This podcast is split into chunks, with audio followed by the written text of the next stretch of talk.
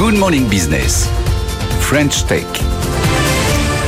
Un capteur de choc le plus petit et le plus puissant du monde. C'est en toute modestie ce que nous a annoncé euh, Pierre-François Louving, cofondateur général de Silmax sur ce plateau, il y a quelques instants que vous êtes entré. Expliquez-nous, c'est quoi ce micro-détecteur de choc? Alors tout simplement, c'est euh, le premier détecteur de choc qui consomme absolument aucune énergie.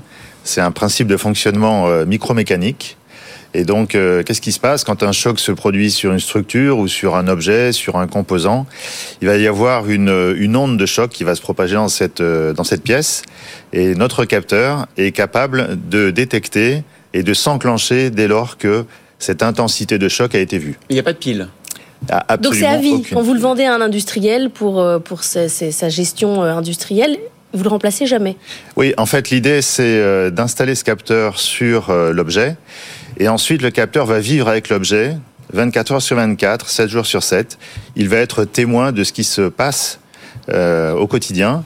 Et donc, si cet événement qui est considéré comme critique se produit, sur la pièce, eh bien le détecteur va être là et euh, va pouvoir le démontrer. Et pourtant, il envoie de la donnée.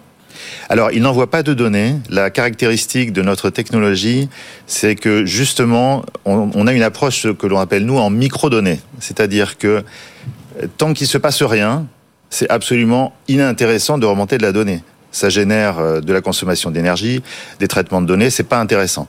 Ce qui est intéressant, c'est lorsque l'événement se produit. Donc finalement, c'est 0 ou 1 l'information.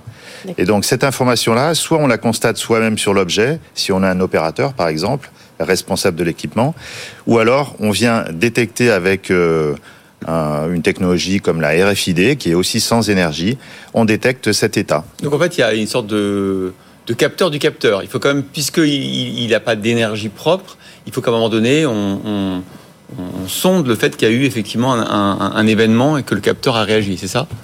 Alors, pas tout à fait. Ah Caramba, encore À la fin, on aura compris.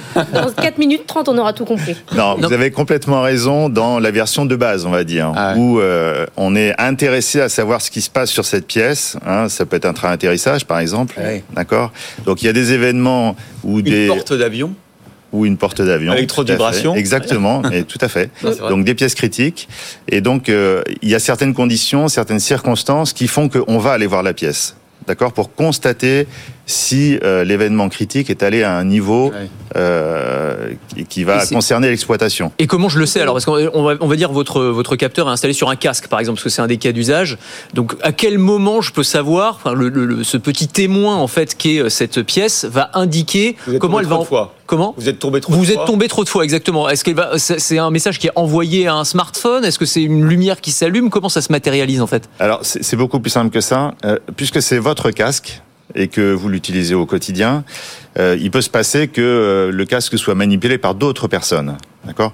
Cet objet contribue à votre sécurité, donc euh, vous avez envie que, au moment de vous équiper, vous soyez sûr que qu'il soit parfaitement en état. Voilà. Donc c'est vous-même quand vous allez vous équiper, vous allez constater que le capteur est OK, que le choc n'a pas vu, n'a pas, n'est pas apparu sur le, sur le casque, et donc vous équipez en toute sécurité. On peut étendre cette, euh, cette approche-là avec des dispositifs de sécurité, euh, comme le casque, mais aussi d'autres euh, technologies de protection pour les travailleurs et, euh, et la, la, la, situation se, se, répète avec ces équipements. Alors on va parler un peu de business parce que vous êtes euh, basé euh, à, quel endroit? Vous êtes une spin-off du CNRS de Besançon, vous êtes toujours dans la région, vous avez à peu près 30 employés, 200 brevets internationaux. Maintenant, il y a cette technologie, il faut monter en puissance, il faut la fabriquer. Ça va se passer comment? Alors, on a, euh, on est accompagné par euh, nos investisseurs et nos banques, évidemment, euh, dans notre dans notre développement de, de l'entreprise. L'objectif de l'entreprise, c'est vraiment de de développer l'activité, de développer les capacités de production sur site à Besançon. Ça, c'est vraiment une volonté de notre président fondateur et on l'accompagne parce que le territoire est en fait euh, le meilleur territoire pour faire euh, de la microtechnologie. On a un écosystème qui est très favorable. On est accompagné également par euh, la, commune, la région et l'État.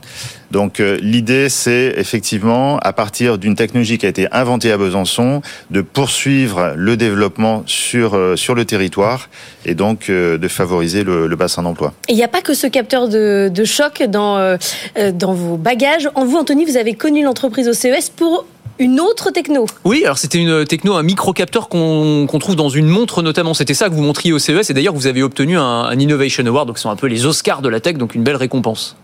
Alors c'est vrai, le, le, mois de janvier a été très très chargé en activité.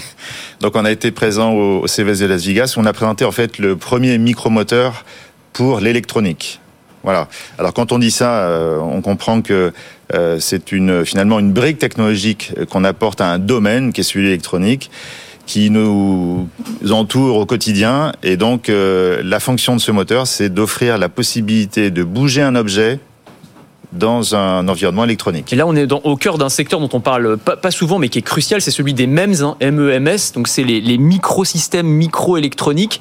Euh, en gros, c'est tous les capteurs euh, de température, de pression, les accéléromètres qu'on trouve dans nos smartphones, en fait. Mais j'allais dire, vous êtes concurrent sur ce marché-là avec des groupes comme Samsung, comme euh, Intel, ST Microélectronique. On a aussi un, français.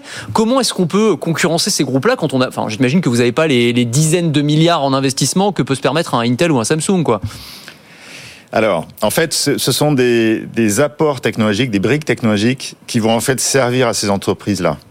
Parce que, euh, en fait, comme vous l'avez dit, effectivement, il y, a, tout un tas de fonctions qui sont euh, intégrées maintenant dans les systèmes électroniques, mais il y en a une qui n'existait pas, c'est ensemble vide, c'était la micromécanique. Voilà.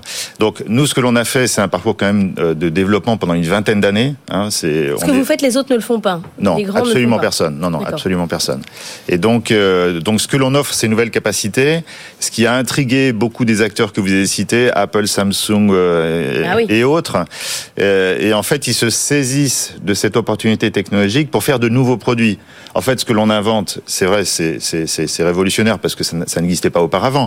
Mais ce qui est intéressant, c'est de voir ce que les designers, ce que les concepteurs vont faire de cette technologie. Voilà, c'est pour, ça qu'on appelle ça une deep tech, c'est-à-dire euh, voilà, c'est très en amont. Merci beaucoup Pierre-François Louvin, co-directeur général de Silmac, d'avoir été notre invité